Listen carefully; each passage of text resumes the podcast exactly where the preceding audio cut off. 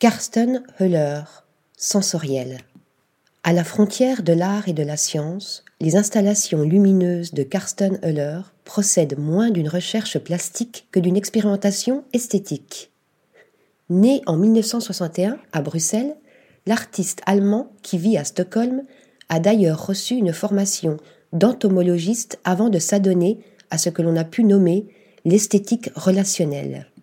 L'exposition du MAT, qui réunit ses productions lumineuses de 1988 à aujourd'hui, propose ainsi d'expérimenter ces roaming beds ou lits errants en les louant pour la modique somme de 200 euros.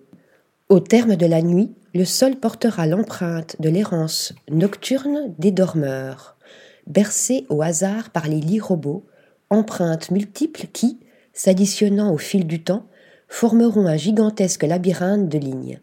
En reviendrait-on donc toujours au dessin? À noter, un programme de méditation à 7,8 Hz, fréquence des ondes cérébrales dans un état détendu et rêveur, est organisé durant toute la durée de l'exposition. Article rédigé par Stéphanie Dulou.